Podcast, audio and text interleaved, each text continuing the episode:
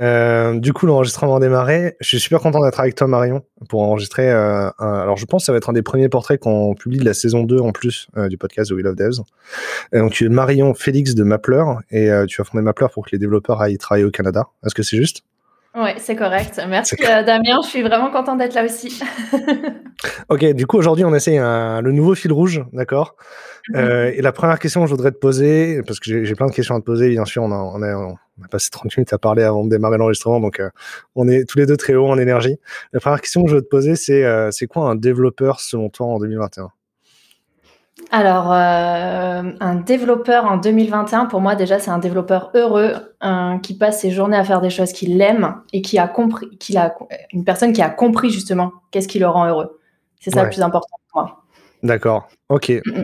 Un développeur en 2021, il faut qu'il comprenne. C'est, il a, il a, il a eu le temps de réfléchir à pourquoi il est heureux, ou en tout cas en 2021, on va trouver la réponse à cette question. Est-ce que c'est ça le, le spoiler Ouais. de l'émission Ouais, je pense qu'il aura trouvé la réponse à cette question, ou alors il aura pris le temps de se la poser, et puis euh, il aura réussi justement à faire des choses qu'il a toujours envie de faire. Et euh, il- comme on dit, on, on vit qu'une fois, donc Ouais. euh, autant le faire maintenant, quoi.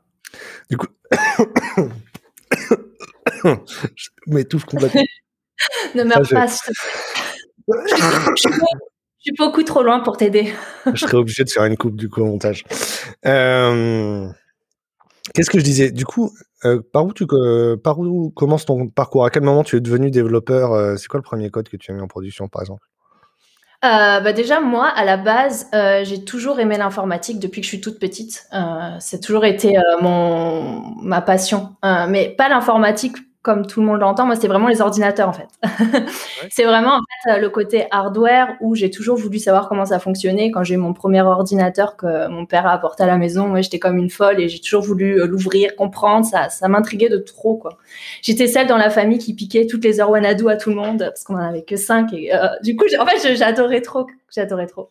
Et euh, ce qui s'est passé, c'est que comme j'ai voulu, je suis très curieuse euh, de base, j'ai toujours voulu savoir pourquoi, pourquoi, pourquoi. Euh, ben, je me suis dit, bah, je vais me lancer dans l'informatique parce que pour moi, en fait, c'était des études qui te permettaient de comprendre l'ordinateur.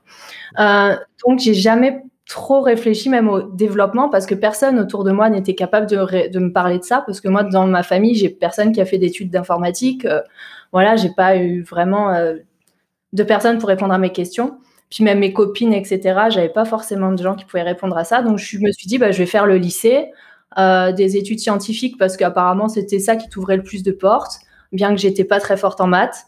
Euh, et quand j'ai dit au- à mes conseillers d'orientation que je voulais faire de l'informatique, on m'a dit mais non, tu devrais plutôt faire un truc plus de filles euh, ou je sais pas. On a essayé de me dévier un peu. Ouais ouais, on a essayé de me dévier. Puis on m'a dit de toute façon t'es pas très forte en maths et puis euh, tu sais les écoles d'ingénieurs c'est pour l'élite. Et moi j'étais pas l'élite. Quand, quand j'étais au, au Québec, justement, en fait, le- les gens qui faisaient le bachelor d'informatique, ils savaient pas ce que c'était logarithme et exponentiel à la fin. Enfin, il y avait la moitié des étudiants qui le savaient pas, et les professeurs étaient pas, avaient pas un consensus sur le sujet de est-ce que est-ce que c'est grave ou pas. Alors pour, pour moi, ça me paraissait franchement quand même, Ouais. c'est niveau Mhm. terminal S quoi, mais non, mais en vrai, on peut faire l'informatique sans faire de maths. Ben ouais, moi pour moi c'était c'était c'était vrai, mais euh, apparemment pour les personnes c'était pas le cas pour tout le monde. Donc comme j'étais je faisais pas partie de l'élite, on m'a pas du Mhm. coup euh, dirigé vers des études des études d'ingénieur. Donc ça c'était correct. Sauf que du coup je suis partie en DUT euh, parce que DUT informatique, moi je suis de Montpellier donc c'était parfait. J'ai pu faire le DUT, donc j'ai été Ah, c'est l'université avec le- l'espèce de, de hot dog, c'est ça? Ouais, c'est ça, le rond-point, ouais, c'est ça, le rond-point saucisse hot dog. Donuts saucisse un truc comme ça. J'en ai aucune idée, j'ai jamais compris ce que c'était. Je crois que personne sait. Bah, je crois que personne sait non plus. Mais moi, euh, enfin. Euh, mais du coup, voilà, donc j'ai fait un DUT, je suis rentrée en DUT, et c'est là où en fait je me suis dit, mais pourquoi je suis la seule fille dans mon amphi? J'ai- pas compris en fait, parce que jusqu'à ce moment-là, vraiment précis où je me suis assise dans l'amphi, pour moi, je savais pas que ça intéressait pas les filles l'informatique, et j'ai jamais compris pourquoi d'ailleurs. Enfin Ouais. bref, du coup, j'ai fait donc première euh, révélation, et ensuite j'ai compris que les études n'étaient pas du tout axées sur l'ordinateur. En fait, on m'expliquait pas du tout le côté Ah, hardware parce que ouais. c'était le soft, le développement et tout ça.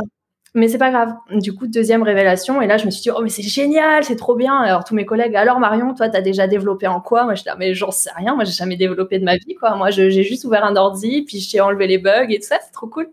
Et, euh, et du coup, bah voilà, j'ai donc deuxième révélation, et j'ai adoré mes études. Moi, je suis vraiment, j'ai adoré mes études, j'ai- vraiment aimé les gens que j'ai rencontrés, les profs que j'ai eus. Et du coup, j'ai réussi à être dans les meilleurs de ma promo, ce qui fait que j'ai pu aller en école d'ingénieur via cette passerelle de DUT. Ah, ok, trop bien. Ouais, donc j'étais trop contente. Mais là encore, c'est un prof qui m'a poussée parce que moi, même après le DUT, je voulais toujours travailler avec le hardware. Je voulais travailler chez, dans les magasins pour réparer les ordinateurs. Euh, qui n'existe plus aujourd'hui d'ailleurs.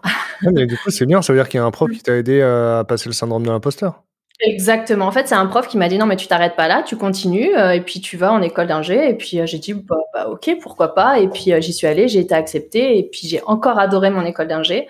Et c'est là où j'ai appris justement le développement vraiment plus plus. J'ai appris justement toutes les possibilités autour du métier de développeur.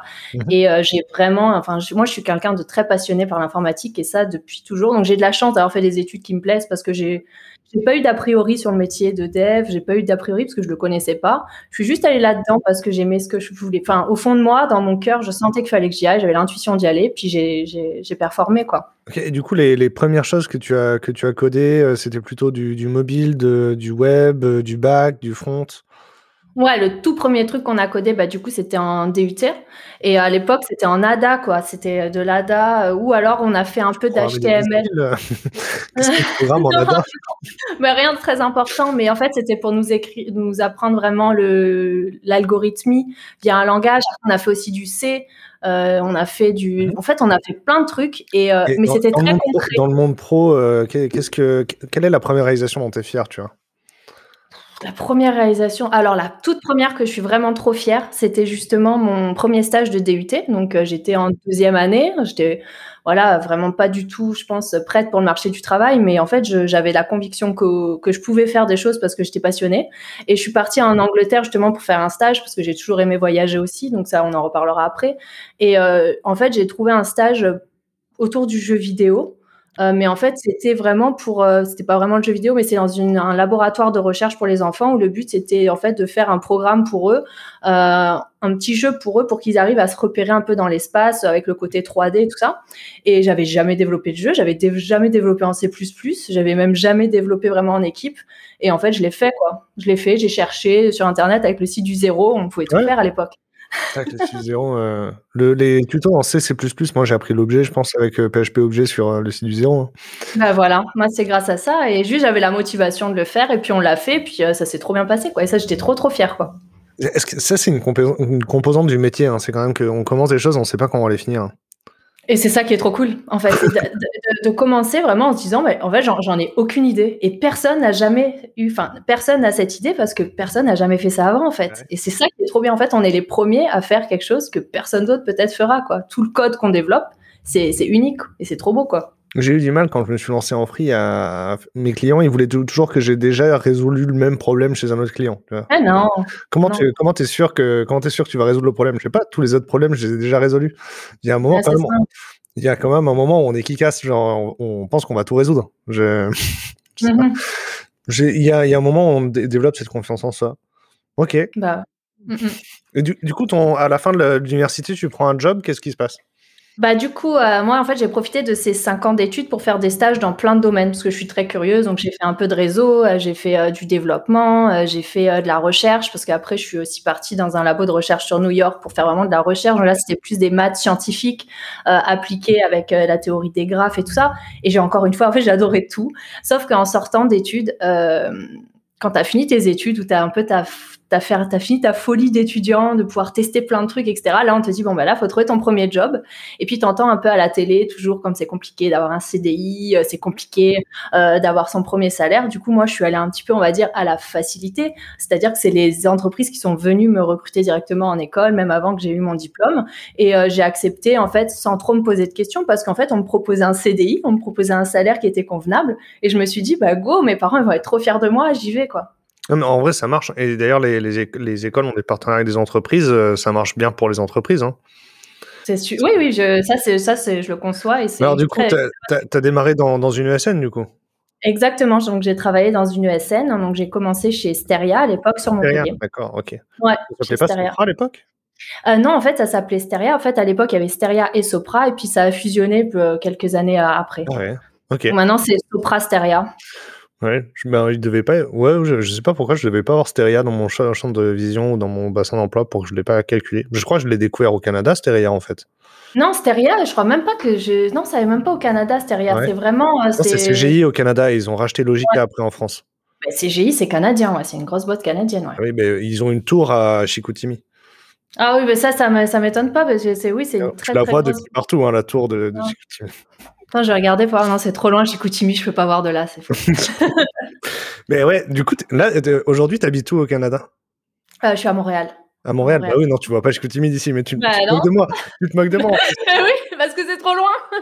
T'as jamais essayé de rouler jusqu'au nord, c'est pas plus loin. C'est genre c'est 5 heures de route, le Québec, tu le traverses en 5 heures. Ah non, non, non, mais oui, oui, non, mais clairement, de toute façon, euh, c'est, euh, je suis jamais allée à Chicoutimi, mais je suis pas allée, je suis pas allée, je suis allée pas très loin, mais euh, l'objectif, c'est d'y aller. Montréal, tu peux vivre sans voiture. Ouais, ça c'est aussi, ça c'était un de mes objectifs. Je déteste la voiture. Chicoutimi, tu peux pas, hein. Et c'est ça. Ils ont même pas mis les trottoirs, et puis de toute façon, quand il y a la neige, on voit plus les routes, alors. Mmh, c'est embêtant pour conduire. Ouais. Non, mais moi, au début, je pensais que j'aurais pas de voiture, mais j'ai été obligé d'en acheter une euh, parce que, bah, en vrai, tu peux même pas faire tes courses. ça ah ouais, ouais, non, mais c'est clair. Hein. Mais, mais, même quand tu es en banlieue de Montréal, hein, parce que moi, je suis vraiment en mmh. centre-ville, donc ça, c'est cool. Mais quand tu es en banlieue de Montréal non plus, hein, tu peux pas. Non, je suis pas sur le plateau. Je suis downtown. ok. Euh... Attends, du coup, et à quel moment tu, pourquoi, à quel moment tu quittes le SN et qu'est-ce que tu fais ensuite? Bah, du coup, le SN, c'était trop cool. J'ai eu mon premier salaire, euh, mes premières expériences professionnelles. En plus, j'étais avec mes mêmes. Pourquoi? Parce que j'étais avec mes mêmes collègues de, promo. Et moi, euh, j'ai adoré parce qu'on était tous au même endroit. On avait l'impression que c'était super simple, super fluide et que, genre, c'était trop cool, sauf qu'on avait cinq semaines de vacances. quoi. Ouais, cinq semaines de vacances, le premier salaire, genre trop la, la fierté, quoi, de dire à tout le monde, bah, c'est bon, j'ai mon CDI et puis je suis valorisée par rapport à ça, quoi. Ouais. C'est vraiment ça. Et alors, il y, a, un point de rupture ou c'est une opportunité qui te fait partir? Bah après, ouais, mon problème, c'est que je me lasse assez vite euh, et que j'ai toujours besoin de, que mon cerveau travaille à créer des nouvelles choses. C'est pour ça que j'ai participé euh, pendant, en même temps, un peu pendant mes études et pendant mes premières années chez Steria, j'ai commencé à faire des startup week-ends, donc j'ai adoré ça. Les, premiers startup week-ends à Montpellier, c'est 2012, 2013 Ouais, je crois que c'était autour de. Ben, je crois que c'était un des premiers, ouais, parce que ah moi, j'ai été. Euh, Ouais, c'était ça, 2012-2013, les premiers que j'ai faits. Comment il s'appelait? Willy Brandt? Ouais, peut-être. Et t'avais Camille Roux aussi qui en faisait Camille Roux, ouais, ouais, qui a fait la magie dans la rue après. J'ai retenu la magie dans la rue. oui, c'est vrai qu'en plus, Startup Weekend Montpellier, c'était un peu vraiment une équipe de rockstar dans le monde Startup Weekend, parce qu'il y avait vraiment euh, tous ces gens-là euh, très, très singuliers. Et elles sont géniaux. Et euh, c'est ça aussi. C'était moi, j'aime bien être inspirée par les gens et je m'inspirais beaucoup aussi des équipes, etc. Et je me sentais vraiment bien. Et, et c'est à ce moment-là où je me suis dit, mais en fait, c'est trop cool l'informatique. Mais vraiment, parce que tu peux faire. Je, me rappelle un moment, je me suis posée chez moi, je me suis dit, oh, mais c'est trop cool l'informatique, tu peux faire ce que tu veux. Mais vraiment, il n'y a pas de limite. Et du coup, le, en fait, sur le Startup Canvas, j'ai surtout découvert que le business model Canvas, en fait, je peux le faire. Le business model, je sais le faire. En fait, aller voir des gens dans la rue, leur poser des questions, je sais le faire. Et je, pensais qu'on apprenait des choses en école de commerce qui servaient à créer des entreprises, mais en fait, euh, bon, on sait le faire aussi, quoi. Tout ce qu'ils ont appris, on sait le faire. C'est de la théorie euh, que tu cherches sur Internet, comme tu chercherais un bug sur Stack Overflow. Hein. Cherche comment. C'est, En fait, nous, on sait chercher, on sait trouver des solutions, on sait analyser le problème. Donc ça, c'est génial. En fait, on sait utiliser notre cerveau. Euh, et on l'applique. Entreprendre, c'est résoudre des problèmes de la société Mais oui, entreprendre, c'est résoudre des problèmes. C'est juste que c'est pas des problèmes dans ton code, quoi. Je, suis amoureux de cette euh, définition de, l'entrepreneur-développeur qui sont hyper cohérents parce que être développeur, c'est résoudre des problèmes. L'entrepreneur résoudre des problèmes de la société. Moi, ça me va. Euh, ouais, mais après, je pense qu'on s'aligne sur plein de sujets. Hein. C'est clair, euh, on est tous les deux un dev entrepreneur, donc je pense qu'on a aussi compris que on pouvait appliquer. qu'on on a beaucoup de, en tant que développeur, je pense que c'est vraiment moi, je, je me dis toujours en tant que, je suis développeuse toujours, je resterai toute ma vie parce que c'est ma passion, c'est ce qui m'anime et ce qui fait que j'ai pu aujourd'hui faire vraiment ce que je voulais, quoi. Ok, et du coup, les Startup c'est un virus. tu t'es rendu compte que tu pouvais en faire beaucoup aussi et t'as bougé. Comment ça s'est passé? En fait, oui, et euh, j'ai rencontré plein de monde et j'ai démarré des projets en fait. J'ai démarré des projets et j'en ai fait et, euh, et j'ai adoré ça. Après, quand et en fait, les startup weekends, ça m'a aussi aidé parce que j'ai déménagé sur Lyon parce que pareil, après, je m'ennuyais un petit peu sur Montpellier, donc j'ai été mutée sur Lyon. Et après, arrivé sur Lyon, je connaissais personne. Du coup, je me suis dit, bah, je vais faire les startup weekends pour rencontrer du monde. Euh, je rejoins beaucoup de communautés. Moi, je suis beaucoup sur l'aspect communautaire, euh, par exemple des meet-up ou quoi dans la Ouais, tech. Lyon, tu as dû rencontrer Barnabé. Exactement, exactement. cool. Ah oui. Exactement. D'ailleurs, je l'ai re-rencontré après parce que c'était plus dans le cadre de mon projet entrepreneurial. Ouais, et, euh, et du coup, il, a réseau- il était à Réseau Initiative à l'époque et du coup, il a dû t'aider. Exactement. Bah, c'était Ouais. par rapport à ça. Par Alors, rapport à ça. Je suis en train de me rendre compte, il faut que j'arrête de name dropper les gens parce que sinon ça va faire hyper entre soi. hein. je vais arrêter, mais c'est que des gens que j'aime beaucoup, c'est pour ça, hein, c'est pas pour faire entre on a- hein, mais- On a un réseau commun, on va dire. Ok. Euh, et donc à Lyon, tu refais des startup weekends pour rencontrer des gens. En plus, à l'époque, euh, à Lyon, il commençait à y en avoir plusieurs des startup weekends dans l'année. J'imagine. Ouais. Mm. Ouais, Il y a les startup weekends plutôt scientifiques. Et à Lyon, il y a des startup weekends scientifiques avec le monde de la recherche à Villeneuve, à Villeurbanne, c'est ça? Ouais, aussi, il y avait ça. Moi, j'en avais fait un plus dans le centre de Lyon euh, quand je suis arrivée. C'était vraiment général. C'était un peu le même que j'avais fait à Montpellier. euh, voilà. Mais bon, euh, en fait, du coup, comme j'avais pas. Enfin, parce que c'est vrai que le Startup Weekend, la première des choses, c'est qu'il faut que les gens votent pour ton projet. Mhm. Et moi, comme je. En fait, comme ça s'était fait à ce Startup Weekend-là, tout le monde se connaissait, donc tout le monde votait un peu pour les uns pour les autres. Ok. Puis moi, comme j'arrivais from scratch, je connaissais personne, euh, bah, c'était euh, pas forcément facile, mais on a réussi par un petit truc euh, détourné de, de quand même pitcher euh, notre projet en mode. Mais bon, voilà, c'était pas un projet qui est allé très loin. Moi, j'ai, on pourra en reparler après, mais c'était un, c'est un sujet qui m'intéressait beaucoup, qui m'intéresse toujours, mais euh, je pense qu'il y a, j'ai pas réussi à trouver trop de solutions, mais c'est pas grave, il y en aura peut-être jamais. Mais euh, voilà. En vrai, c'est trop bien parce que ça veut dire que tu avais trouvé un problème. J'ai travaillé beaucoup sur des solutions sans qu'il y ait de problème en fait. hein. Ah ouais. Mhm. Mais bon, ok. Et du coup, alors, et ça nous amène où euh, ce startup weekend à, à Lyon? Bah, du coup, Startup Weekend à Lyon, donc ça c'est cool. Je commence à rencontrer un peu du monde. Je m'implique beaucoup sur mon projet là de en tant que salarié parce que du coup, je suis envoyée en mission euh, chez Enedis, euh, donc, où je travaille sur euh, le déploiement des compteurs Linky. Donc ça, c'était un projet qui m'animait beaucoup parce que concrètement, je comprenais l'enjeu et puis je comprenais aussi euh, que c'était hyper important. Donc là, je me sentais valorisée d'être dans un super projet comme ça. Donc là, je me suis éclatée. En plus, j'ai eu la chance, euh, même si j'étais junior, hein, moi là-bas, je faisais du développement C Sharp. J'avais jamais fait de Java et là, j'ai été positionnée chez un client pour du développement Java. Alors, j'en avais jamais fait, mais j'ai réussi à faire les entretiens parce que les entretiens, c'est aussi de l'entraînement, mais ça, on, pourra aussi en reparler.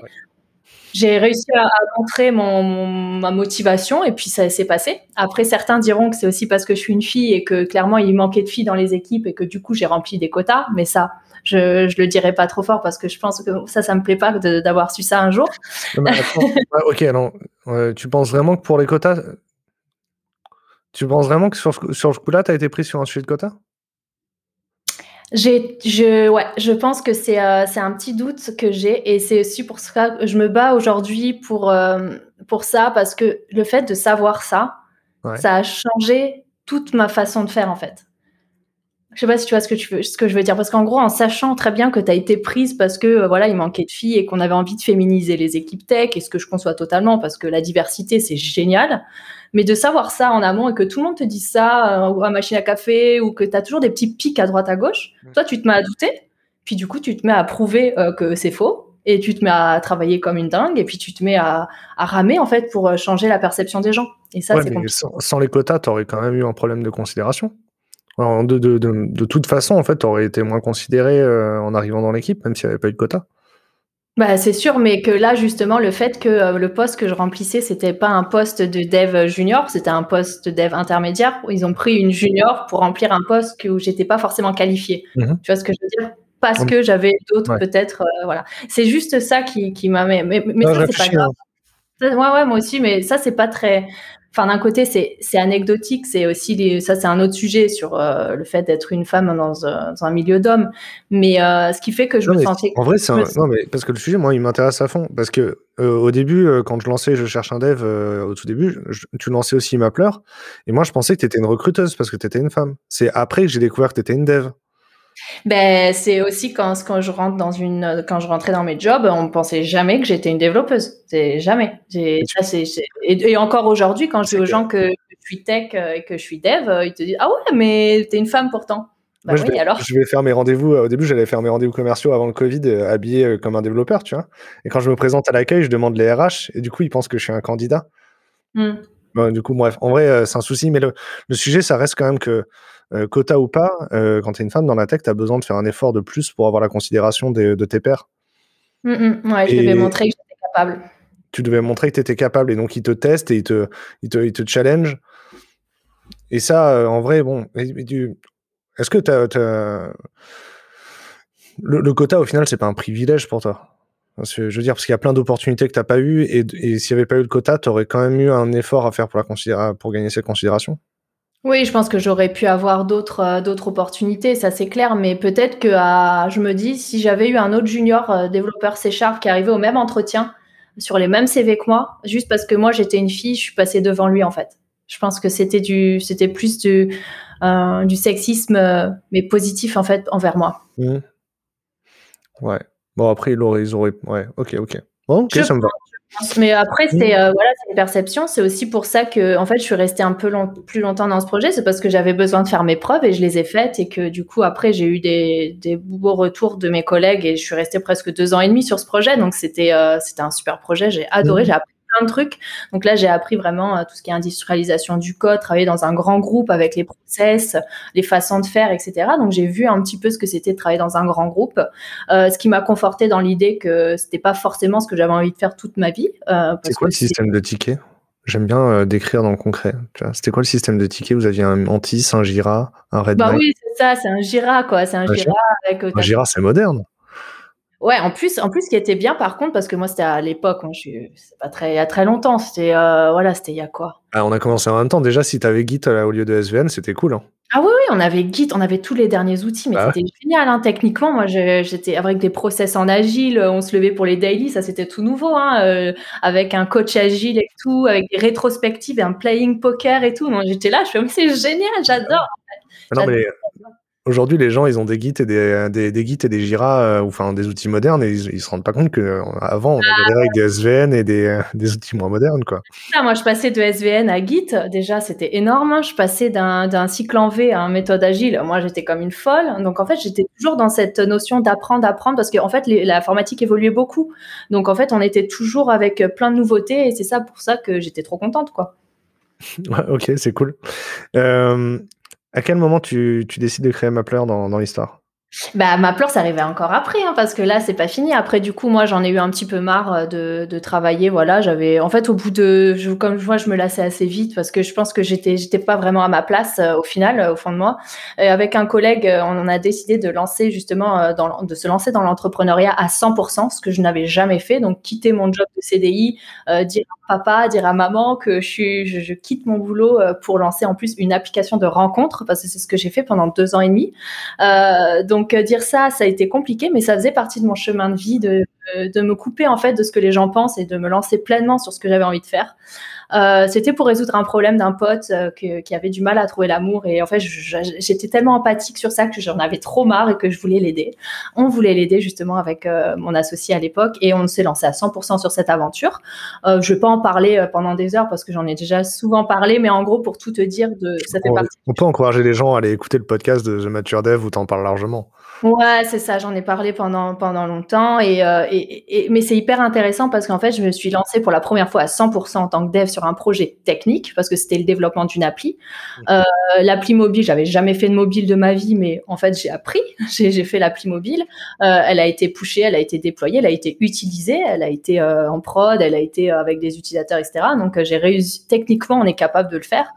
Euh, par contre, là où j'ai été moins douée, euh, ça je l'avoue, c'est euh, sur le côté commercial ou quand tu es quand tu te lances sur un marché aussi concurrentiel que la rencontre parce que c'est un des marchés les plus concurrentiels là il faut du bagage je pense mais pas forcément en fait non il faut pas du bagage il faut du de l'argent.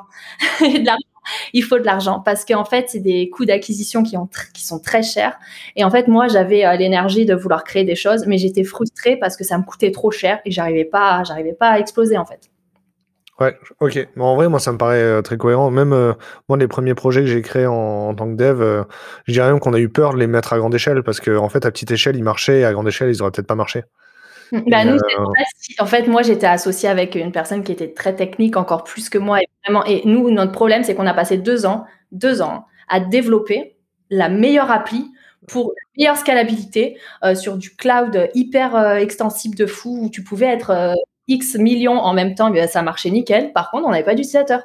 Bah mais on a perdu deux ans. Et du coup, au bout de deux ans, tu n'as plus d'argent, tu n'as plus de finances, tu perds ton énergie et tu te dis, bah, j'arrête. Voilà. Ouais. Mais en vrai, il euh, n'y a pas de bug en prod, euh, si ça marche. En fait, sur le papier, en fait, un projet sur le papier, sur le, sur le papier, ça marche toujours. C'est ouais, ok. Donc t'as amoureux du projet sur le papier, et du coup, euh, tu, je comprends pas là. Et du coup, sur Mapler, du coup, c'est ça que sur Mapler, t'as quand même vachement moins codé au début. T'as beaucoup plus testé ou t'as essayé de prototyper. Mapler, c'était que beaucoup de, de marketing en fait. Ouais.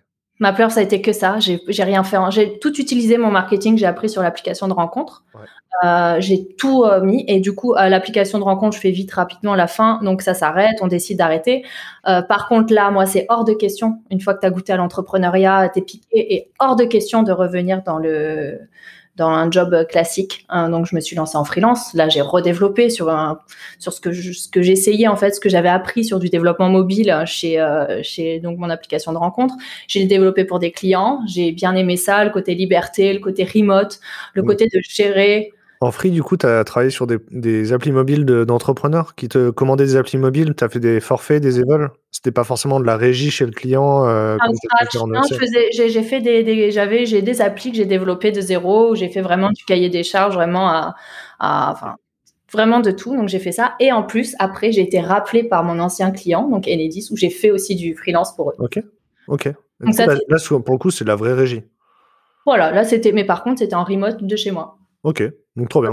J'avais réussi à négocier ça parce que ça, ça faisait partie des, choses euh, sur lesquelles je voulais pas, euh, je voulais pas changer quoi. Pour moi, euh, le côté remote c'est important. Mais oui, et je pense que ça se fait encore aujourd'hui de dire je vais être free en régie pour être en remote plutôt qu'en salarié où on t'oblige à venir en travail.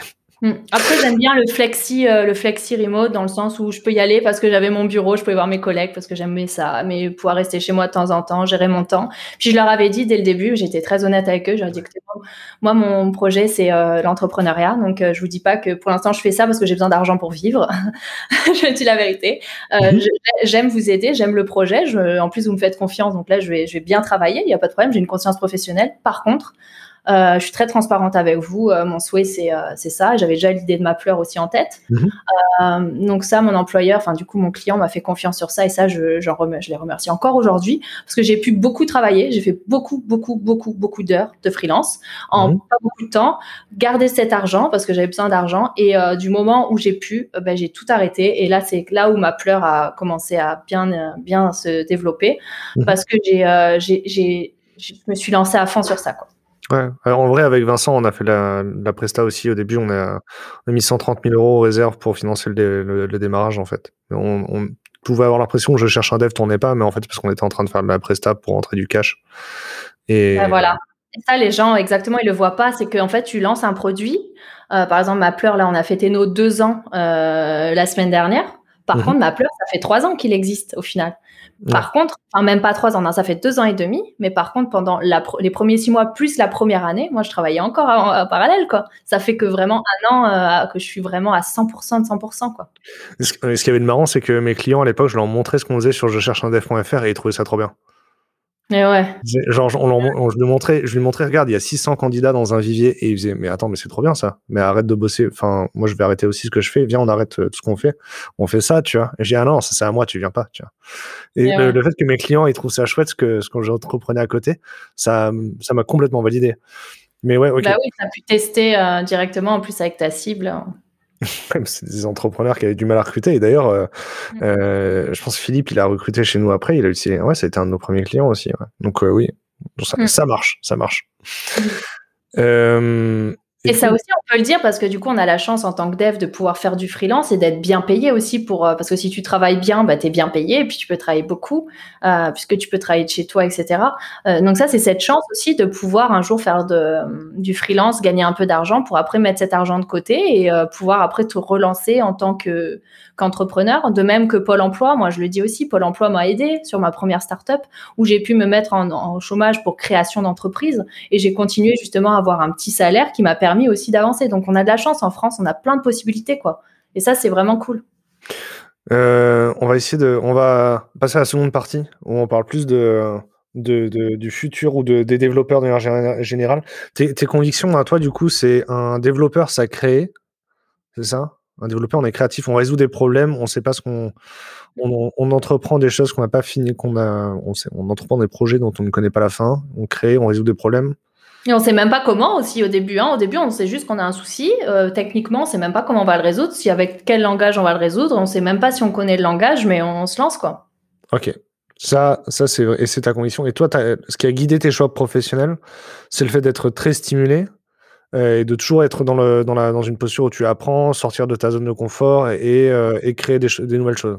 Est-ce que c'est correct? Sortir de ma zone de confort tout le temps et euh, toujours apprendre des nouvelles choses et, euh, et faire, faire comme le métier de développeur. Pour moi, en fait, je teste vraiment toutes les facettes, quoi. Je sais que sur Twitter récemment, il y a quelqu'un qui a râlé parce que. Il y a, non, c'était même du passif agressif. Il a dit qu'il était content de recevoir une newsletter de Nicolas parce qu'il y a beaucoup trop d'anglicisme dans le mien, dans, ah dans, mes rédactions. Et Nicolas, il écrit en bon français parce qu'il est lancé. Et, euh, mais là, en vrai, euh, en, en, anglais, il y a un mot pour ça, c'est le hustle. Je l'ai pas en français, moi. Je, je peux pas dire genre. Euh, ouais, zone de confort en français, c'est pas la même chose que hustler euh, autant qu'on peut. Mais ok. Mm, c'est ça. Euh, du coup, en vrai, aujourd'hui, par exemple, si, euh, si tu redevenais dev, euh, dans quelles entreprises tu aimerais travailler les, les, entreprises que tu vois autour de toi, est-ce qu'il y a des entreprises où tu aimerais bosser et, pourquoi? Ben, clairement, après, voilà, c'est pour aussi parler de ma pleure. Moi, je suis en train de construire quelque chose qui résout un problème que, que j'ai vu, que j'ai subi euh, clairement, euh, ça c'est clair, c'est clair. Donc euh, ça serait quelque chose comme ma pleure où j'essaye de mettre en avant justement des valeurs qui sont importantes pour moi et dans lesquelles je me trouve bien. Même toi en tant qu'entrepreneur, je suppose que tu crées ta boîte en fonction de ce qui te fait kiffer aussi. Hein, sinon on le ferait pas. Donc ouais, je dirais que ça serait, je m'enligne vraiment avec les, les valeurs de ma pleure parce que c'est les miennes. Parce que, ouais, ok, donc euh, travailler dans une boîte qui est alignée avec tes valeurs et euh, surtout savoir que ton code il est utile, avoir un impact, voir les utilisateurs qui sont heureux à la fin, ça c'est important pour toi. Euh, après, je sais qu'il y en a, c'est beaucoup, beaucoup savoir que ton code est utile. moi, c'est de savoir que oui, ce que je fais c'est utile, mais aussi que je suis en ligne avec les valeurs de, des personnes qui m'entourent en fait, qu'on va tous vers, vers un objectif commun. Et ça, c'est important aussi. Euh, les, développeurs qui, qui, ont trouvé un job via Mapler, ils vont dans les mhm. entreprises. Dans ces entreprises-là, les, lesquelles sont vraiment cool les, dans, dans, quelles entreprises tu te dis, eux, ils ont de la chance d'être allés dans cette boîte-là? Ben, En fait, si tu veux, Mapler, on a, deux, on a deux parties. Donc, on a le côté où on met en relation avec nos partenaires. Donc ça c'est clair et on a aussi le côté Mapler qu'on a démarré en juillet là cette année où c'est la Mapler Core Team où en fait les gens sont embauchés chez Mapler où là, c'est plus l'aspect consultation. Euh, donc, euh, je te dirais que là où les gens sont heureux, c'est de nous avoir rejoints aussi parce que c'est ça qu'on voulait faire depuis le début, mais on pouvait pas le faire parce qu'on n'était pas assez, euh, on n'avait pas assez d'argent puis de positionnement. Mais là, en fait, la Mapler Core Team telle qu'on l'a créée, c'est vrai que c'est quelque chose que tu vois pas ailleurs dans notre façon de faire, dans notre management, etc. Ce qui fait que les gens, bah, ils sont, ils sont heureux. Après, c'est sûr que ça ça, on en parlera. En fait, ça, ne correspond pas à tout le monde, et ça, j'en suis totalement euh, consciente. Euh, mais dis-moi pourquoi, pourquoi, pourquoi il y a des gens qui seraient pas heureux de travailler chez vous et euh, non, c'est en fait c'est dans le sens où nous on veut faire quelque chose d'hyper transparent et d'horizontal. En fait, ce que moi j'ai subi dans les autres sociétés, dans la société de conseil où j'ai fait, c'était beaucoup opaque en termes salaire, en termes d'évolution, en termes de management. Euh, et du coup, ce qui a fait que j'ai voulu partir parce que tout le monde autour de moi aussi était un petit peu en mode ouais, t'as vu mon TJM, t'as vu ça, et je suis pas augmenté et tout ça. Et du coup, ça crée du bruit quoi. Et puis du coup, tu toi aussi tu es là et puis ah ouais, c'est vrai. Et puis du coup, ça crée de la guerre. Et moi, ça je veux pas. Euh, je voulais quelque chose d'hyper transparent autour de la bienveillance et de la communication. Dire ok, euh, je peux pas t'augmenter. Pourquoi? Parce qu'il y a ça. Ok, tu vas être augmenté, mais en fait que ce soit hyper clair euh, sur les salaires, les taux qu'on facture aux clients, euh, sur la façon dont en fait on entreprend tous ensemble et voir ça pas comme une entreprise, parce que j'ai jamais montré ma pleure comme une entreprise, mais comme une communauté en fait qui s'entraide euh, sur des aspects de la vie. Et là où ma pleure, nous on s'est différencié, et là je pense que tout le monde appelle ça de la marque employeur. Moi, je connaissais pas ce terme parce que je suis pas dans le recrutement et puis je suis pas dans, non plus dans ce domaine-là. Moi, c'était juste, en fait, la marque employeur, c'était mes valeurs, ce que je voulais faire paraître euh, de ma fleur. Et euh, en fait, ma fleur, c'est beaucoup le l'après-travail aussi, en fait. Là où tout le monde se concentre sur, oui, le bonheur au boulot, le bonheur au boulot, mais le boulot, c'est pas que ça, en fait. Il y a aussi d'autres choses. Sauf que dans la vie, souvent, euh, notamment quand tu es expatrié ou quand tu changes de ville, comme moi, je suis partie de Montpellier à Lyon, euh, c'est dur de se faire des rencontres t'es pas à l'école, euh, t'as pas tes amis d'enfance, t'as pas ta, ta sœur ou le copain de ta sœur ou peu importe, t'as pas ta famille.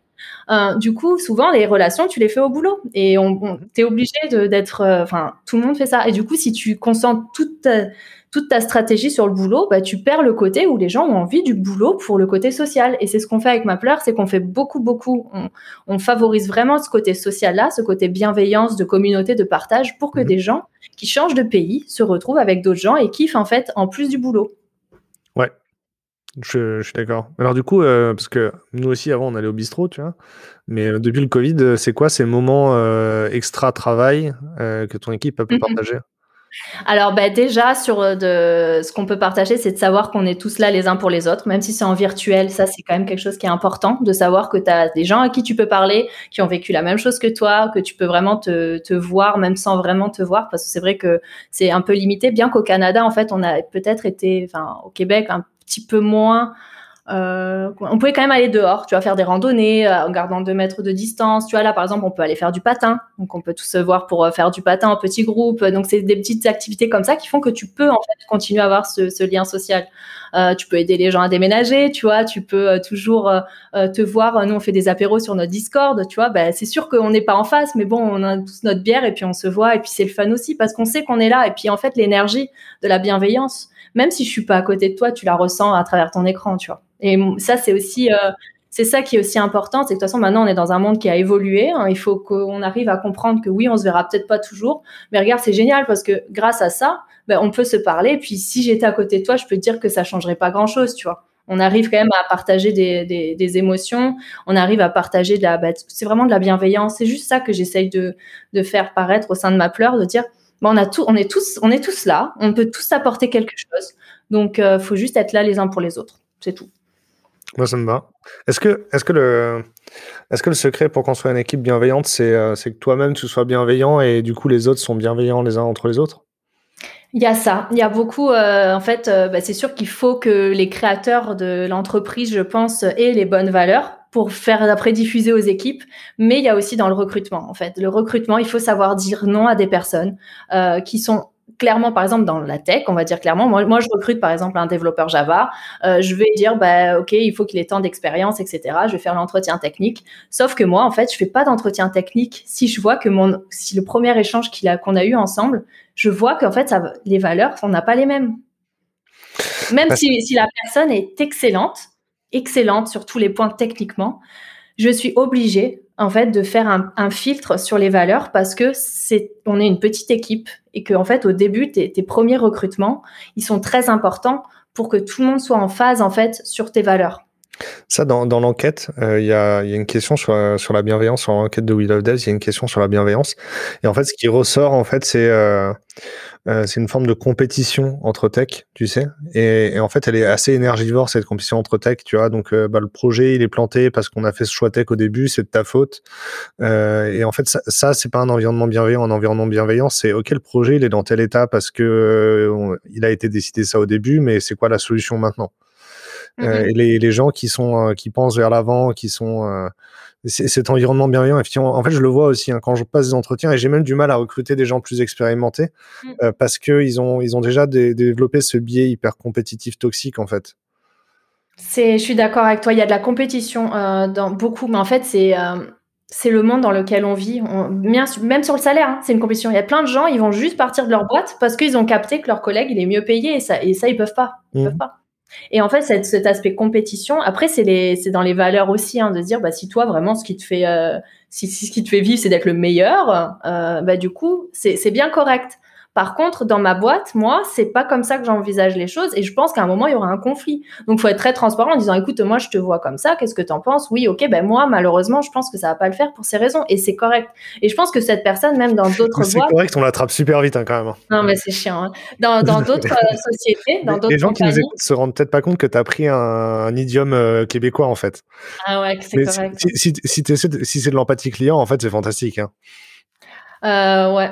Mm, mm. Mais moi, l'accent, je suis une éponge. Je peux, on se reparle dans un an, je, te, je parle québécois couramment. Il faut que je t'emmène en Moselle, tu vas voir. Moi, quand je suis en Moselle, au bout de deux semaines, je reparle avec l'accent plate. Ouais, en plus, moi, tu sais que je suis née en Alsace à la base. Euh, et, euh, je suis, donc, je suis alsacienne. Ouais, ouais, je suis pas restée très longtemps. Mais, je suis euh, donc je suis, je suis côté français. Hein. Désolé. mais moi, dès que je reviens en Alsace, j'ai l'accent alsacien. J'ai écrit ça sur, ça va être enregistré. Ok, c'est cool. C'est pas grave. J'ai de la famille qui, qui est passée de l'autre côté à Strasbourg. Hein. D'accord. On est tous voilà. Mais du coup, moi, tu vois, je suis née en Alsace. Après, j'ai vécu dans le sud, donc j'ai un accent alsacien du sud. Et là, dans un an, j'ai l'accent québécois. Alors, je peux te dire qu'on va rigoler. Hein. Et mais du coup, euh, l'Alsace, euh, du coup, l'Alsace du Haut, le Haut-Rhin. Tu... Ouais, euh, ben, moi, je suis de Mulhouse. De Mulhouse, ok. Ah, ok. Ben, moi, j'ai grand... enfin, grandi un bout à Brisac, près de Colmar. Ouais, bah, c'est pas loin. Ouais, ouais. Mes petits frères et sœurs sont nés à Colmar. On voit qu'ils sont différents, effectivement. C'est. Bah... non, mais ok. Euh, euh, non, j'ai complètement perdu le fil de ce qu'on disait avant. Mais euh, oui, en fait, c'était par rapport au fait qu'une personne, c'est pas parce que tu lui dis non à un entretien qu'elle va pas trouver son bonheur ailleurs. Et que c'est une mauvaise personne. C'est juste qu'à un moment donné, on n'est pas en phase sur les valeurs. Et moi, je recrute énormément sur ça, en fait, sur l'aspect motivation. Est-ce que je me vois travailler avec lui, etc. Est-ce que je peux te poser une question à laquelle j'ai pas la réponse? Parce que c'est moche. Bah, on est là pour trouver des solutions. Non, mais en fait, c'est parce que, euh, tu vois, je me dis, euh, je, me dis, euh, j'ai bossé, j'ai bossé chez Altran avant, tu vois. Altran, c'est 110 000 personnes, donc il y a forcément dans le groupe deux ou trois personnes avec qui je vais pas m'entendre, tu vois. Il y a, et il y a une chance significative pour que ce soit des gens avec qui je travaille, tu vois. alors que chez We Love Devs, on est, on est 10 et on va recruter tous nos collaborateurs. Donc en fait, les gens avec qui on n'a pas envie de bosser, on a la liberté de pas les avoir dans la boîte, tu vois. Mais quand tu mmh. bosses dans une grosse boîte, tu peux, il y a forcément des gens avec qui tu vas pas t'entendre, tu vois. Et je me, en fait, je sais pas, euh, je sais pas, est-ce que c'est, est-ce que c'est un vrai argument, euh, genre, est-ce que, est-ce que c'est un vrai bénéfice de bosser dans une petite boîte ou euh, ou est-ce que, ou est-ce que c'est moi qui n'ai pas appris à bosser dans les grandes boîtes? Parce que toi, tu as bossé dans des plus grosses boîtes, du coup. Ouais, mais en fait, c'est encore ça, c'est tes valeurs, c'est toi. Tu, peut-être si tu fais un travail sur toi, tu vas dire, ben non, t'es pas en phase avec les valeurs des gros groupes. Mais d'autres, moi, je connais des personnes qui sont pas en phase avec les valeurs des petits groupes. Donc en fait, il faut, il faut de tout pour faire un monde et tout le monde pourra trouver son bonheur, quoi. Donc les gens qui seront plus heureux dans les, les gens qui n'arrivent pas à gérer les conflits ou qui n'ont pas envie de vivre avec des conflits, euh, préférer, bon, préférer les petites boîtes, ce sera peut-être plus facile.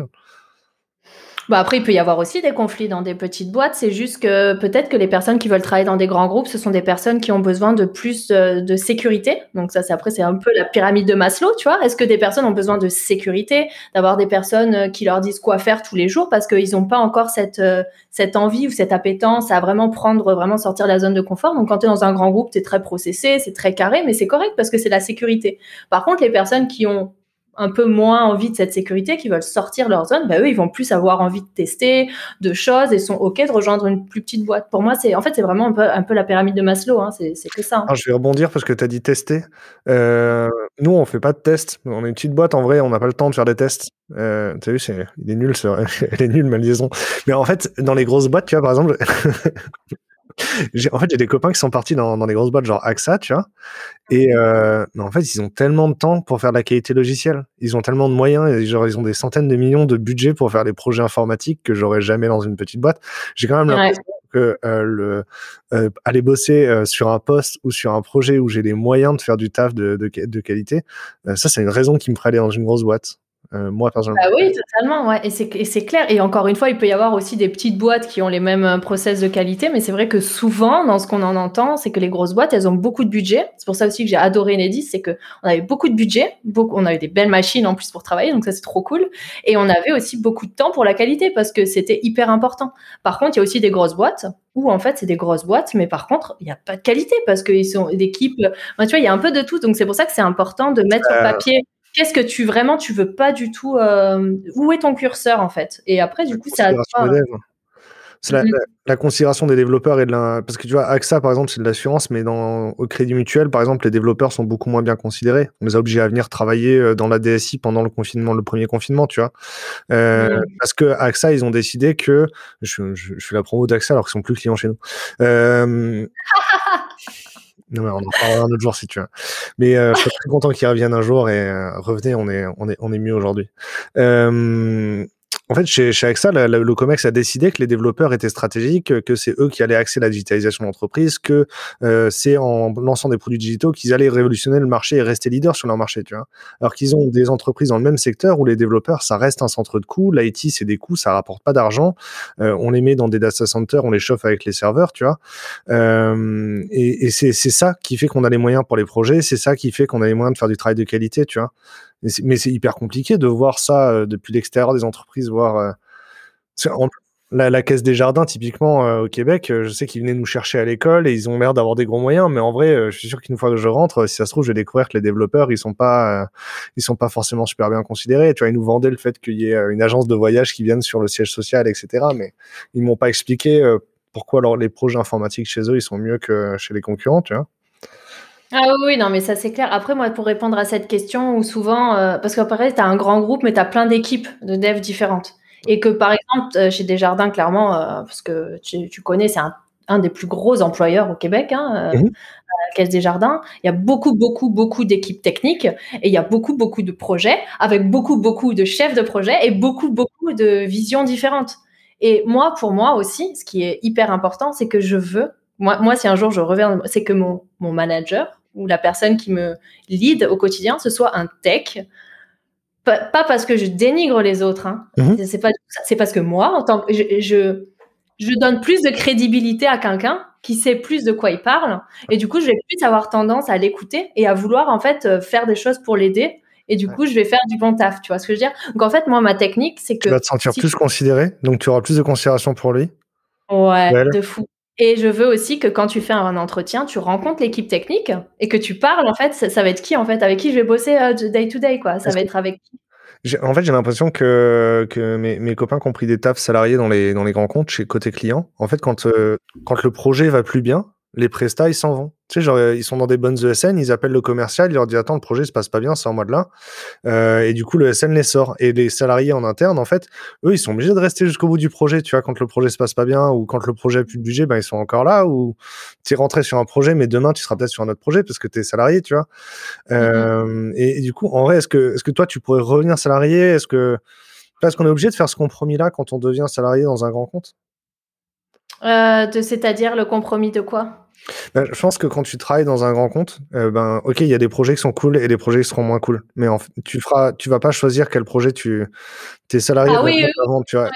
Mais c'est parce qu'il faut justement que tu t'enlignes avec les valeurs de ta boîte, c'est-à-dire où, ça, où elle veut aller. En fait, il faut que tu sois, toi, en tant que salarié, toujours au courant de la visibilité. OK, là, ça se passe mal, mais t'inquiète, demain, ça va se passer comme ça, et après, ça va se. Donc, en fait, c'est une côté de visibilité, s'enligner avec où va l'entreprise, et que ton manager ou que la personne qui est censée te gérer fasse passer ces infos pour te pour rester motivé, quoi. Ouais, je comprends. Ok, je vois effectivement des gens que je connais qui, même si leur projet se passe pas bien, en fait, ils, ont, ils sont sincèrement alignés avec la mission de l'entreprise et, et avec les valeurs de l'entreprise, le jeu de valeurs de l'entreprise. Et du coup, en fait, même si le projet se passe pas bien ou qu'ils ont moins de moyens, ils restent et ils sont pas malheureux. Ok, ouais, ça me va. Ouais, c'est ça, de dire, bah ok, je, je, sais que là, ça se passe mal, euh, parce que, mais, mais j'ai signé pour ça, parce que tu me l'as dit, et que je sais que voilà, vous avez des enjeux, et je suis là aussi pour vous aider dans ces enjeux. Je sais que demain, ça sera meilleur parce que tu me l'as dit et que j'ai confiance en toi. J'ai confiance en toi et que quand tu as confiance en quelqu'un, euh, donc après, c'est aussi un bon côté de transparence, hein, parce que tu peux avoir confiance en quelqu'un qui te ment. Mais du coup, si tu as confiance en la personne qui te dit ça, ben, je pense que tu peux te donner à 100% euh, pour ta boîte. quoi. Mmh, c'est cool. Je réfléchis, hein. en vrai, on a, on a touché le 45 minutes, je vais couper le moment où je m'étouffe au début, mais... Euh... du coup, c'est bon, on a plus que 20 minutes, on a, il nous reste plein de temps encore. T'es ah, non, non. pendant 10 minutes. Je suis pas étouffé pendant 10 minutes, mais en plus, on a complètement explosé la timebox, il est, il est, il est 19h30. Euh... non, mais c'est bon, j'allais dire c'est correct, mais euh, c'est bien correct. en vrai, quand je suis revenu en France, je l'ai gardé longtemps, le c'est correct. Et c'est dans le Nord, on dit aussi un truc très pratique, c'est euh, je t'appelle et je te dis quoi? Ouais, c'est vrai, je t'appelle et je te dis quoi. Mm, mm. bon, ok, les Parisiens ils comprennent pas, je peux pas l'utiliser avec mes clients, mais euh, mais c'est quand même vraiment pratique dans le, au quotidien. Genre, je t'appelle et je te dis quoi, ou j'ai réfléchi et je te dis quoi. Alors, tu sais, c'est ce que j'aime aussi avec ma pleure, c'est que j'ai la possibilité, comme je suis au Canada, ben, je travaille en fait avec des gens qui sont partout en France, même partout dans le monde, tu vois, genre des Belges, des personnes en Tunisie, au Maroc, en France. Recruter des gens qui, qui viennent du Pas-de-Calais. Pas-de-Calais, non, je crois pas. Je crois pas. Des gens du Pas-de-Calais, en vrai. Euh. au, début, les gens me disaient que je manquais de diversité dans mon équipe. Et je leur disais non, non, j'ai recruté des gens du Pas-de-Calais. Hein. C'était mon argument. Non, non, putain, elle est moche celle-là aussi. Ok, euh, j'espère que les gens vont pas écouter la bande après 45 minutes parce qu'il y a des trolls sur les Sébastien et le Pas-de-Calais aussi. Peut-être que là, les gens sont endormis tout simplement. Hein. Non, non, non. C'est quoi le. Donc, qu'est-ce qui va changer euh, dans le monde des développeurs, dans le monde de l'IT euh, Qu'est-ce qui va. Est-ce que, est que Kubernetes va tout changer? Est-ce que, est que Docker va tout changer? Est-ce que Webflow va tout changer? C'est quoi le prochain bouleversement pour, pour notre métier? Moi, déjà, ce que je pense, ça, c'est sans parler de trop de techno, là, pour le coup, je pense que vraiment, euh, déjà, les salaires vont augmenter, ça, c'est sûr. Parce que là, il y a le. En fait, grâce, je dirais, grâce à Covid et à l'internationalisation et au fait que les gens bossent en remote, là, il y a, tout le monde se retrouve en mode concurrence avec le monde entier. Donc là, les salaires en France, clairement, les développeurs sont mal payés en France. Je pense que ça, c'est une réalité. Euh, surtout euh, dans hors Paris en fait où les développeurs sont obligés d'aller à Paris euh, pour avoir un, meilleur salaire etc euh, sauf que du coup bah, ils travaillent plus et puis après c'est d'autres problèmes. Mais du coup pour moi l'avenir c'est que les salaires vont être obligés d'être augmentés que là il faut que les entreprises considèrent les développeurs comme des ressources hyper importantes. Parce que c'est le plus important. donc là, les salaires vont augmenter. Donc meilleure valorisation des techs. Les techs vont se sentir un petit peu plus valorisés peut-être, vont avoir moins tendance à changer de société parce qu'aujourd'hui, le côté salaire, c'est un des points les plus importants. Encore une fois, même si je pense qu'il y a d'autres points, mais au fond, les devs, il y en a quand même beaucoup, je pense, dans ton enquête qui vont dire que ça vient par le salaire. Ah ouais, non, c'est clairement c'est le numéro un pour l'instant. Mais tu sais que les résultats, ils sont affichés au fur et à mesure. Hein. Ouais, voilà. Bah, moi, moi, de toute façon, le salaire, je pense que c'est ça parce que c'est le salaire, c'est caché pour en fait, c'est une, tu sais, c'est un peu comme dans un jeu. Tu vois ton leaderboard, ben en fait, c'est en gros, c'est le salaire, c'est plus tu as un salaire élevé, tu es le meilleur, en fait. Tu vois, je pense. En fait, on demande à tout le monde de scorer, tu sais, les, les, les, 10 points du test de Damien. Euh, et à la fin, on leur demande si tu devais changer qu'un seul point euh, des 10, euh, lequel ce serait. Et, et la rémunération, c'est 30% des réponses sur les 10 des réponses possibles. Mais, mais, le problème de la rémunération, c'est pas le fait d'avoir un meilleur salaire, c'est le fait d'être valorisé en fait et que ça passe par le salaire parce que c'est plus simple quoi. Parce que le salaire, c'est la, le salaire, c'est la quantification de, ta, de la considération que tu reçois. C'est pour ça que d'ailleurs beaucoup de gens appellent ça la considération financière ou une compensation financière.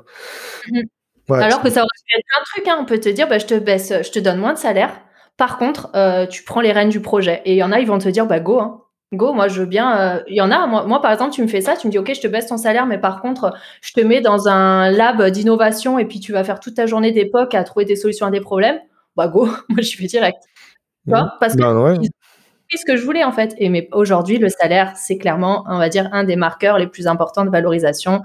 Et du coup, euh, voilà. Donc, je pense que les salaires vont augmenter, meilleure valorisation, ce qui fait que des développeurs peut-être vont se sentir plus, euh, plus heureux, plus en sécurité par rapport à ça. Ils vont pouvoir penser à, à d'autres facteurs de, de, de, bonheur, peu importe, mhm. puisque le salaire, c'est pas correct. Euh, pour moi, il y aura plus trop de géographie, donc beaucoup de boulot en remote. Les gens vont avoir envie de bouger. Euh, les gens vont quitter Paris. Euh, les gens vont euh, se mettre euh, plus en province, à la campagne. Mais ça, on l'a vu avec le Covid et je pense que ça va rester encore pendant un petit moment. Là, je vois, par exemple, même à Montréal, tout le monde est en full remote. Euh, tout le monde travaille de chez soi, sauf que voilà, c'est bien de temps en temps d'aller quand même dans ta boîte. Mais je pense que ça va pas mal évoluer sur le sens full remote, ce qui, en, ce qui fait qu'il y avait beaucoup de cloud. Donc, les, tout va se passer sur du cloud, une scalabilité plus plus. Ça va être le, métier à la mode, ça va être cloud développeur, le gars qui sait tout faire. Ouais, c'est ça. Tout ce qui sait tout faire, du front, du back, parce que ça, euh, voilà, avec euh, de, de l'AWS, euh, toute la stack avec des pipelines de fou, tout, tout industrialisé. Tu cliques sur un bouton, ça part et, voilà quoi. C'est vrai que AWS, c'est genre une compétence que mes, que mes clients ils mettent souvent dans la stack. Tu vois, genre il faut qu'ils fassent du, du JavaScript, du React, du, et puis ensuite qu'ils fassent du comme je, vais tout faire quoi en fait. je vais tout faire, puis je vais, je vais même faire euh, Jira et puis euh, je, vais, je vais tout gérer de A à Z. Mais ça va être ça. Euh, personne fait du AWS pour le plaisir en plus, c'est l'enfer. Bah, tu fais parce que tu n'as pas le choix et que clairement, après, il y a des, mais c'est le boulot aussi, de, c'est plus les DevOps qui doivent gérer ça. Donc là, des DevOps, je pense que ça va, ça va aller de, de plus en plus. Des devs, pour moi, c'est des devs qui deviennent Ops. Mmh beaucoup euh, et vraiment du, le full stack JS. Pour moi, ça va être un développeur full stack JS qui sait faire le front, le back. Euh, JavaScript va conquérir le monde, toute résistance. Toute Ok, on est d'accord. Que chez nous, il n'y a pas de développeur back, hein. il n'y a pas d'AWS parce qu'on déploie, on déploie sur Clever Cloud, Git push et c'est déployé. Voilà, bah, pour moi, ça va être, ça va être plus, ça va être plus autour de ça que ça va s'enligner. Après, voilà, je, je, je, dis ça, mais euh, on verra comment ça évolue. Mais je vois quand même, même sur le marché canadien, ça, ça, ça s'enligne un peu comme en France, où par exemple l'année dernière, des full stack JS, c'était pas forcément recherché, euh, mais là c'est de plus en plus. Donc en front, beaucoup React prend le pas sur le marché canadien. Euh, en back, euh, Node.js et après c'est du cloud, donc beaucoup sur AWS. Hmm. pourquoi c'est dur de trouver un job où on est heureux? C'est dur parce que on prend pas le temps de se poser la question, en fait, de savoir qu'est-ce qui nous rend heureux. On se prend pas le temps. Moi, ça m'a pris beaucoup de temps. Et aujourd'hui, j'ai créé le job qui me rend heureux parce qu'il n'existait pas. Mais euh, il y en a peut-être qui euh, trouveront. Euh, en fait, c'est parce que le problème, si on n'est pas heureux, c'est parce qu'on peut-être qu'on n'a pas mis le curseur au bon endroit et au bon au bon moment. C'est tout. Peut-être qu'on a passer trop de temps à chercher un gros salaire et on aurait plus, mieux fait peut-être de passer plus de temps à trouver une équipe bienveillante parce qu'on est quelqu'un de très bienveillant. On aurait dû passer plus de temps à trouver peut-être euh, une géolocalisation euh, géographique. Par exemple, des gens euh, passent leur vie sur Paris parce qu'ils sont nés à Paris et puis que leurs parents leur ont dit qu'il faut rester sur Paris, qu'ils ont la famille à Paris, les amis à Paris, qu'ils ont peur de quitter ça. Mais au final, peut-être que prendre le pas, comme voilà, je parle pour les gens qui sont qui sont partis au Canada, c'est c'est ok au début, peut-être ça va être dur, mais après tu vas te ressentir peut-être plus heureux ou j'en sais rien. Mais il faut juste se poser les questions de savoir qu'est-ce que tu as envie de faire parce que, encore une fois, je vais le redire, mais il euh, faut vivre maintenant, quoi. Je dirais même que si tu te poses pas les questions, tu peux pas euh, vivre maintenant. C'est ça. C'est si tu te poses pas les questions, tu peux pas savourer le présent parce que tu envies toujours un futur qui n'arrive pas. Du coup, euh, carpe diem, savourer le présent. du coup. Mais tu sais que juste pour dire, c'est pour ça qu'aussi beaucoup de personnes quittent la France. Ouais. Pourquoi? Parce qu'en fait, euh, le Canada, enfin, le Québec aussi, c'est beaucoup axé sur le bonheur au travail. Beaucoup. Donc, euh, des horaires plus light, euh, une vie après le travail. Donc, les gens partent du boulot à 16h30 pour aller skier, pour aller profiter de leur famille. Ils, passent moins de temps au boulot, ils passent plus de temps à vivre. Le boulot leur laisse, et ça, c'est, c'est bien. Tout le monde en parle et tu vois, et tout le monde est, est ok avec ça. Il n'y a pas de tabou sur d'avoir une vie après le travail. Les salaires sont plus élevés aussi et ils travaillent moins de temps. Euh, tu vois, les, les, devs gagnent beaucoup plus euh, au Canada. Euh, c'est rigolo ça, parce que quand, je suis arrivé au Canada, les gens me disaient Ouais, mais vous en France, vous avez les 35 heures, vous travaillez moins. Ouais, non, mais super. Qui a fait 35 heures? Lève la main. Hein, parce que... et le, deuxième, on, on, avait un prof de, on avait un prof à l'école qui, euh, qui était le DSI de Rio Tinto Alcan, euh, et il nous a dit, est-ce que vous savez c'est quoi la différence entre euh, une réunion en France et une réunion au Québec? Et je lui dis, bah, en France, elle est finie à, au Québec, elle est finie à 16h30, alors qu'en France, on l'a fini à 20h. il dit non, c'était pas ça. Parce qu'en France, si s'il si, y a personne qui s'est énervé, personne qui a tapé du poing sur la table, vous n'êtes pas satisfait, vous n'avez pas l'impression d'avoir avancé. Alors qu'au mmh. Québec, s'il y en a un qui s'énerve tous les autres, ils dorment pas le soir en se demandant qu'est-ce que j'ai fait de mal pour qu'ils soient en colère contre moi. Et, euh, Exactement. Ouais, ok. Cet environnement, c'était. Ouais, peut-être que la, bienveillance en entreprise, elle est, euh, c'est la norme euh, en, Amérique du Nord de manière générale, hein, c'est possible. Bah, en, tout cas, en tout cas, bah, moi, pour ma visibilité du Québec, euh, pour moi, c'est ça. Beaucoup de bienveillance. Euh, ne pas, par exemple, même un onboarding, tu vois. Par exemple, quand tu arrives en. Quand moi, par exemple, j'étais onboardé chez Enedis, bah, tes deux, trois premières semaines, euh, tu dors pas la nuit. Enfin, tu as le cerveau, il a appris plein de trucs. Tu es là, demain, il faut que je fasse ça. J'ai pas mes accès, mais je vais trouver ça. Ah oui, il faut que je fasse ça. Mais c'est quoi déjà? Je me rappelle plus. Mais Alors, tu as ton bloc-notes et ça. Ben, au Québec, c'est chill. C'est, on veut pas trop te brusquer. Il faut que ça aille tranquille. T'inquiète pas, ça va le faire. Pose les questions. Et du coup, parfois, ça perturbe. Moi, j'ai accompagné, par exemple, des gens de Paris qui m'ont dit, mais attends, euh, c'est trop bizarre, en fait, c'est trop chill. Et en fait, ça met une, euh, acclimatation où, au début, en fait, à tes premiers mois, il faut te recentrer en disant, OK, c'est normal, j'ai juste été formaté comme ça en France. Il faut que je me que j'accepte et c'est pas pour ça que je vais faire du moins bon travail.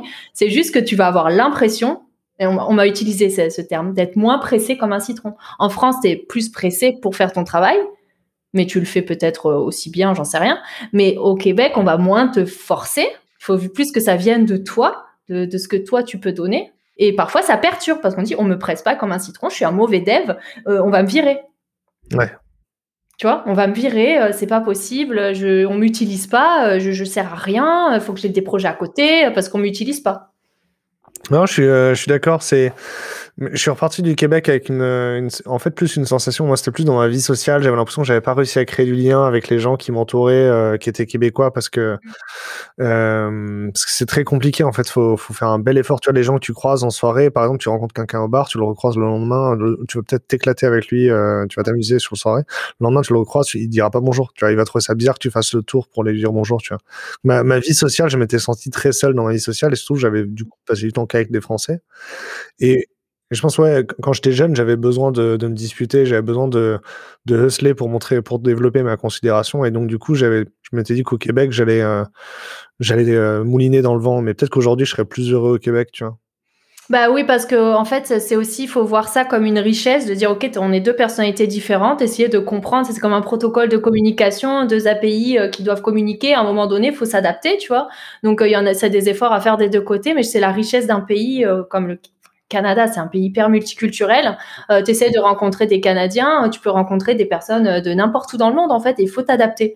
Et ça, moi, je trouve ça hyper intéressant. Bon, c'est sûr qu'avec le Covid, on peut pas s'adapter, c'est compliqué.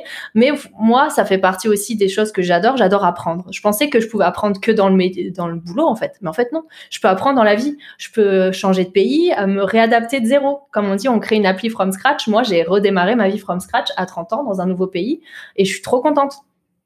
Ouais. Et je le referai euh, peut-être, j'espère, dans peut-être dans un an, ça sera plus, je serai plus au Canada et je serai plus, je serai dans un autre pays du monde et je redémarrerai de zéro avec euh, trouver euh, où est-ce que je vais faire mon épicerie parce que je, ne sais même pas c'est quoi les magasins, je savais pas c'était quoi les magasins, à apprendre comment ça s'appelle Doliprane parce que je sais il n'y a pas de Doliprane ici. C'est des trucs, c'est des trucs tout bêtes de la vie quotidienne, mais moi j'adore, j'adore, j'adore sortir d'un aéroport et me dire il est où le, c'est où que je vais, je vais trouver mon taxi et c'est quoi, comment, j'adore ça. J'ai voyagé avec un, sac à dos euh, pendant, pendant 30 jours avec ma, compagne. À un moment, on a fait notre interrail, tu sais. Et il y a un moment où on est revenu, on arrive à Venise et j'étais soulagé parce qu'on pouvait acheter des tickets de transport avec un automate. Ah.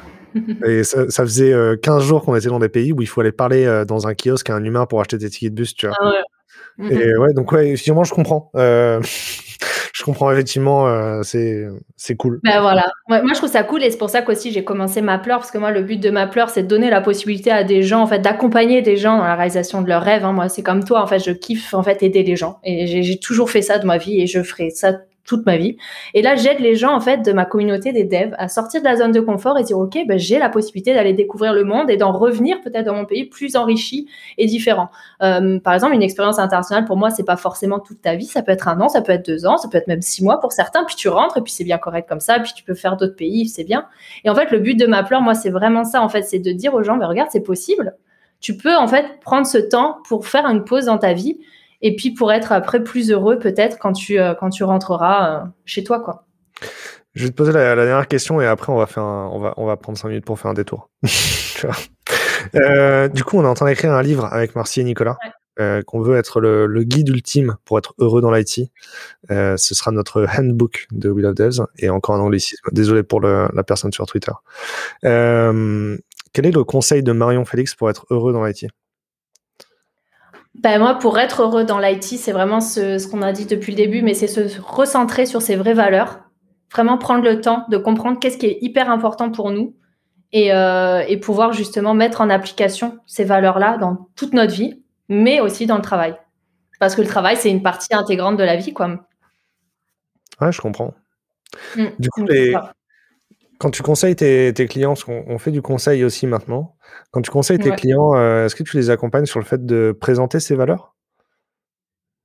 Ouais, mais d'ailleurs, si euh, je vais t'en parler, Damien, mais euh, je vais te mettre en relation avec une personne qui travaille sur ça actuellement, justement pour pour justement, il a mis en place un outil pour que les entreprises puissent prendre le temps de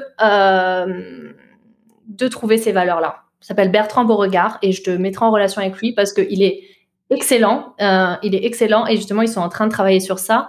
Euh, il est aussi euh, hypnose humaniste, etc. Il a un cabinet tout autour de ça. Bon, ça, c'est vraiment en fait un environnement qui est hyper intéressant. Je vais te mettre en relation avec lui parce que je pense que vous avez beaucoup à apprendre à.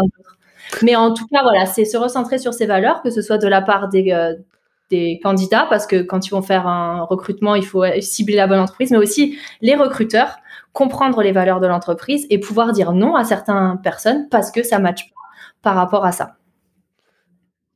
Est-ce que du coup, tu conseilles aux entreprises d'être plus clivantes dans leur marque employeur pour attirer les bons candidats?